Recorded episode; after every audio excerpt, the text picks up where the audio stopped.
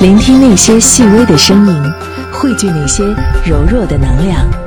每一个故事都是开端，而不是结束。多种声音，一个世界。我们今天在声音单元当中和大家分享的这个音频的内容呢，是非常难得的历史音像。一位领导人如此剖析自己，确实不多见。这个声音来源于谁呢？当时任上海市市长的朱镕基。我性情很急躁，这个缺乏一种领导者的才能和他的品质，这个干工作急于求成，对下面的干部要求过急，批评的过严，这个这一点我应该向周明同志很好的学习。这个我跟你差不多。这一点我跟荣基同志差不多，我们两个有共同的性。那你比我好得多了。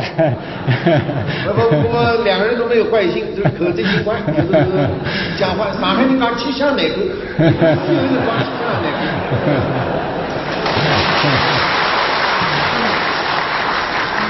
希望领导要求要一个一点。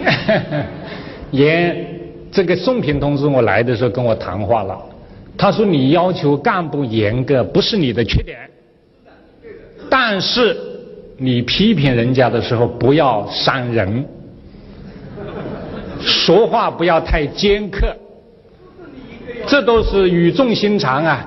说到我的这个缺点上面，哎，就是说，他说你应该学习周总理，就批评了同志们以后，他感到你应该批评，哎，觉得你是对他的关心。”我确实是缺少这样一种领导者的品质，哎，当然我希望，呃，同志们监督，我要改正。但说老实话，江山易改，秉性难移呀，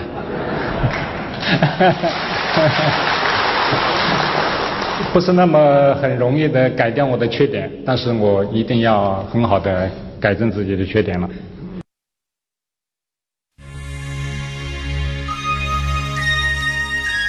多种声音，一个世界。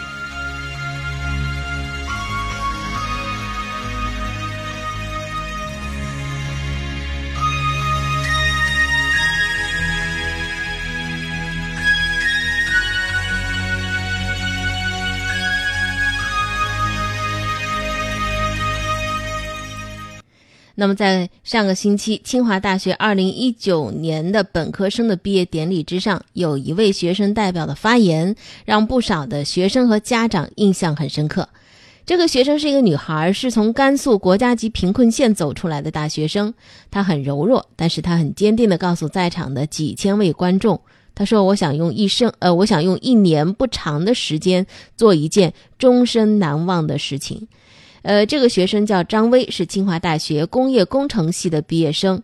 在清华大学2019年的本科生毕业典礼上，这个九五后作为唯一的一位本科生的学生代表，和清华大学的校长邱勇、校友代表高红卫先后发言。他个儿小小的，说话声音也轻轻的，但是在温柔的语气当中，我们听到的是一种坚持。那么，在这个。毕业典礼之上，他的发言到底说了些什么样的内容呢？今天我们声音单元和大家分享。亲友、来宾、亲爱的同学们，大家上午好，我是工业工程系的张威，非常荣幸能够作为2019届毕业生代表在这里发言。几年前，因为清华园，我们遇见了彼此，不经意间，清芬园开张了，食堂的餐勺换了。学堂路两旁的树长出了新枝，我们也成长为了更好的我们。我总觉得我们这届学生是幸运的，我们共同见证了艺术博物馆的落成，看到了苏世民书院招收第一批学生，目睹了第一批零零后进入校园，还认识了前不久发现的古墓校友。几年来的点点滴滴，在离别瞬间涌上心头。此时此刻，首先想说的还是感谢，谢谢所有关怀我们、鼓励支持我们的师长与亲友们，谢谢你们。我我来自甘肃镇远，一个黄土高原上的国家级贫困县，交通不便，教育资源有限，经济相对落后。犹记得第一次去省城参加物理竞赛实验环节，我甚至没有见过比赛所用的仪器。当我终于找到仪器开关时，实验时间已经到了。那是我第一次意识到不同地域的教育差异如此巨大，短暂的失落也在我心底埋下了改变家乡教育现状的种子。经过高中三年的拼搏，我幸运地成为了这个园子里的一份子。邱校长在开学典礼上就告诉我们：清华学生要具有理想主义精神，要听从内心的召唤，突破现实的羁绊，追求有意义、有价值的人生目标。四年的大学生活告诉我，实现人生目标的关键是能坚持、有担当。坚持就是身处低谷仍心怀希望，困难重重仍坚定前行。因为基础薄弱，我时常陷入自我怀疑。微积分作业要比别人多花三四倍的时间，竞选班长不成功，报名实践支队长也失败了。仰卧起坐一百分，只拿到了二十分。平凡的世界里，孙少平说：“一个平凡而普通的人，时时都会感到被生活的波涛巨浪所淹没。你会被淹没吗？”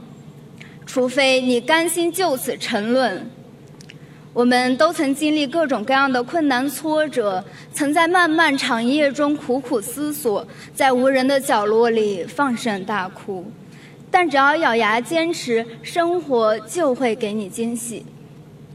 后来，我参加了辩论赛，和小伙伴一起获得了辩论好声音的冠军。我的仰卧起坐及格了。当上了班长，也开始指导实践支队，还顺利拿到了学业优秀奖学金。我没有辜负自己当时在日记中写的那句话：无论如何，不许退缩，不许不努力，绝不许放弃。我们不会被困难打倒，咬着牙，含着泪，也要坚持到最后一刻。担当就是要铭记清华人的家国情怀。不忘初心，坚守理想。二零一七年，在甘肃特困镇殷家城的一间土窑洞里，我遇到了一位母亲和她的三个孩子。母亲不识字，父亲意外离世，家里只有一张桌子，没有台灯，但姐弟仨却学习得无比认真。我至今忘不了母亲的手足无措，忘不了孩子衣服上的破洞和眼睛里的光。我知道我应该做些什么。经过我们的努力，这个困难家庭最终得到了北京一家公益组织的长期学业资金支持。在过去四年里，我曾前往甘肃、云南、陕西、内蒙等多个省份开展了八次公益实践。我开始意识到，清华人有责任去关注社会，我们的努力真的具有点燃星星之火的力量。家国情怀体现在清华人坚定的毕业选择上。教研院的沈晓东学长在毕业后前往安徽省金寨县担任小学校长，致力于困境儿童的救助和教育。今天和我们一同毕业的来自新闻学院的仁增顿珠，走出青藏高原后又坚定回去，毕业后将在藏北草原当一名基层工作者。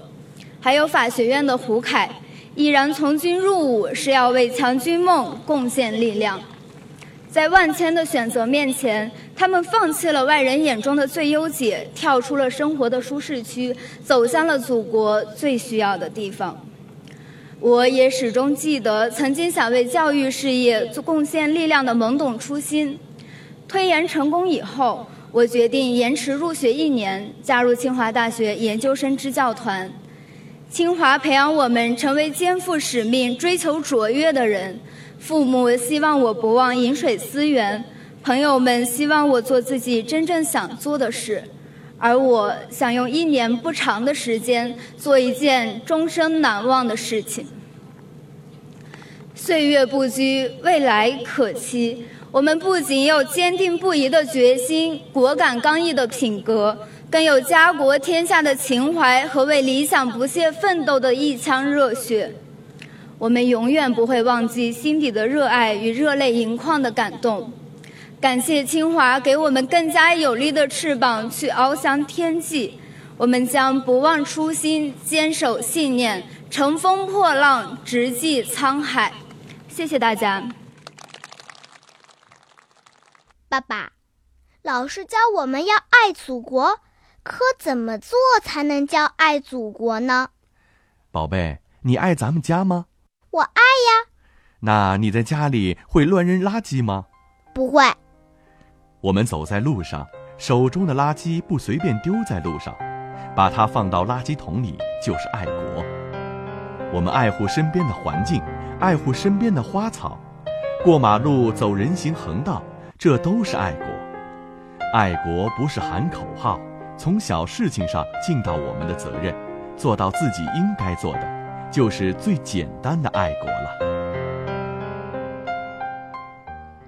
各高校毕业典礼上，校长们的致辞也是别样而精彩的。呃，有些校长可能都是被耽误的段子手啊，比如说苏州大学的熊思东校长，他很风趣的解读了毕业生的大数据。他说：“同学们过得都挺好啊，因为你们的体重平均增长了零点九公斤，你们是历届毕业生当中最有分量的一届。辛苦的你们惊奇的发现，头发在键盘上，在书本上，在衣服上，就是不在自己的头上。学习再苦再累，你们仍然坚持每天挤出零点七五小时谈恋爱。其实这个时间并不短，因为约有三分之二的同学被平均了。看来脱发容易，脱单难。”青岛农业大学的宋希云校长网感更强啊！他说：“祝贺大家圆满完成学业，从此是 C 位出道，这是属于你们的王者荣耀。道路千万条，奋斗第一条。我在青农爱你们三千遍。”